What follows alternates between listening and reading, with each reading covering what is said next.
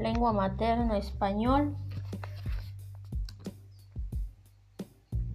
Práctica social del lenguaje, lectura de narraciones de diversos géneros, aprendizajes esperados, leer una novela completa de su elección.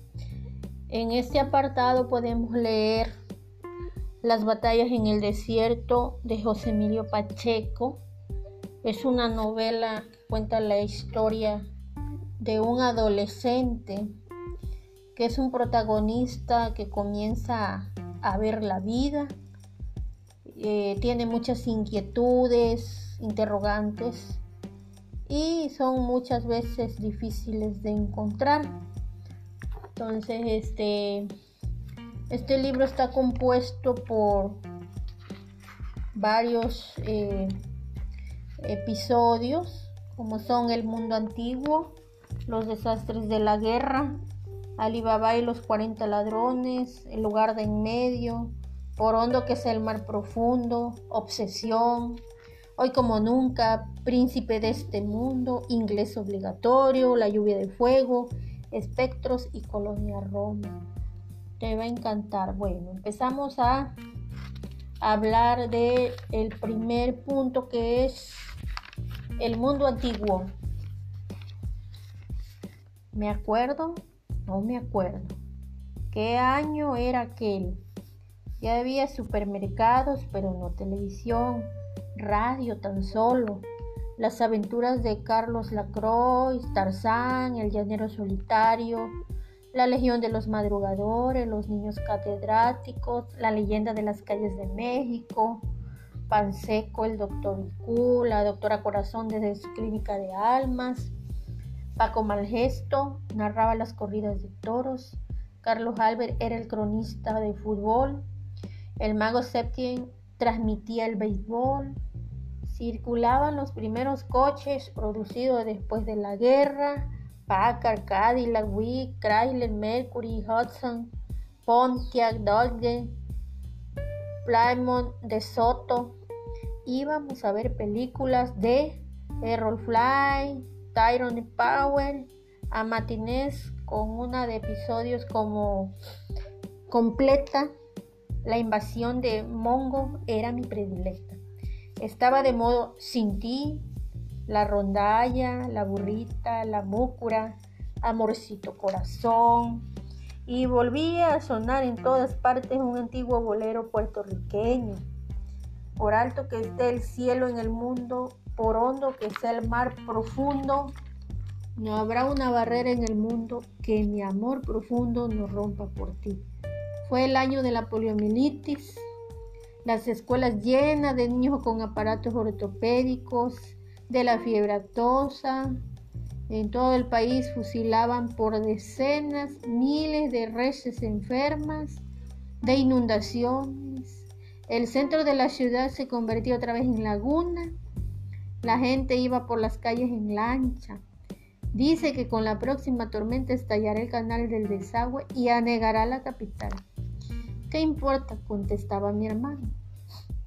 Si bajo el régimen de Miguel Alemán ya vivimos hundidos en la mierda, la cara del señor presidente en donde quiera, dibujos inmensos, retratos idealizados, fotos ubicuas, alegorías del progreso con Miguel Alemán como Dios Padre, caricaturas laudatorias, monumentos, adulación pública, insaciable maledicencia privada.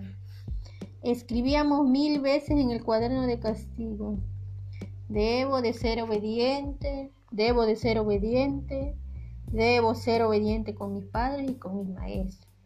Nos enseñaban historia patria, lengua nacional, geografía del DF, los ríos, aún quedaban ríos, las montañas se veían las montañas.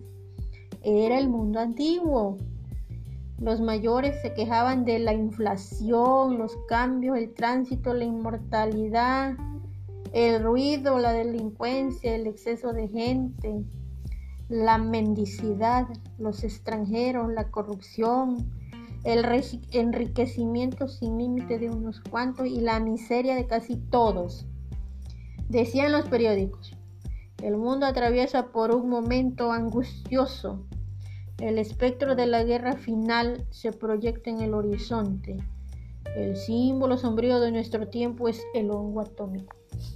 Sin embargo, había esperanza. Nuestros libros de texto afirmaban, visto en el mapa de México, tiene forma de cornucopa o cuerno de la abundancia. Para el impensable año 2000 se auguraba, sin especificar cómo íbamos a lograrlo, un porvenir de plenitud y bienestar universales, ciudades limpias, sin injusticia, sin pobres, sin violencia, sin congestiones, sin basura. Para cada familia una casa ultramoderna y aerodinámica, palabras de la época. A nadie le faltaría nada, las máquinas harían todo el trabajo. Las calles repletas de árboles y fuentes, cruzadas por vehículos sin humo, ni estruendo ni posibilidad de colisiones. El paraíso en la tierra, la utopía al fin conquistada. Mientras tanto nos modernizábamos, incorporábamos a nuestra habla términos que primero habían sonado como pochismos en películas de Tintán y luego insensiblemente se mexicanizaban. Thank you, okay, Guachamara, shut up, sorry, one moment please.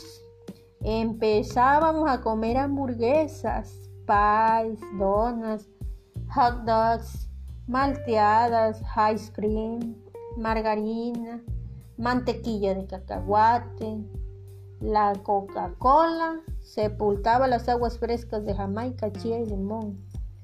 Los pobres seguían tomando tepache. Nuestros padres se habituaban al jaibol, que en un principio les supo a medicina. En mi casa está prohibido el tequila. Le escuché decir a mi tío Julián. Yo nada más sirvo whisky a mis invitados. Hay que blanquear el gusto de los mexicanos.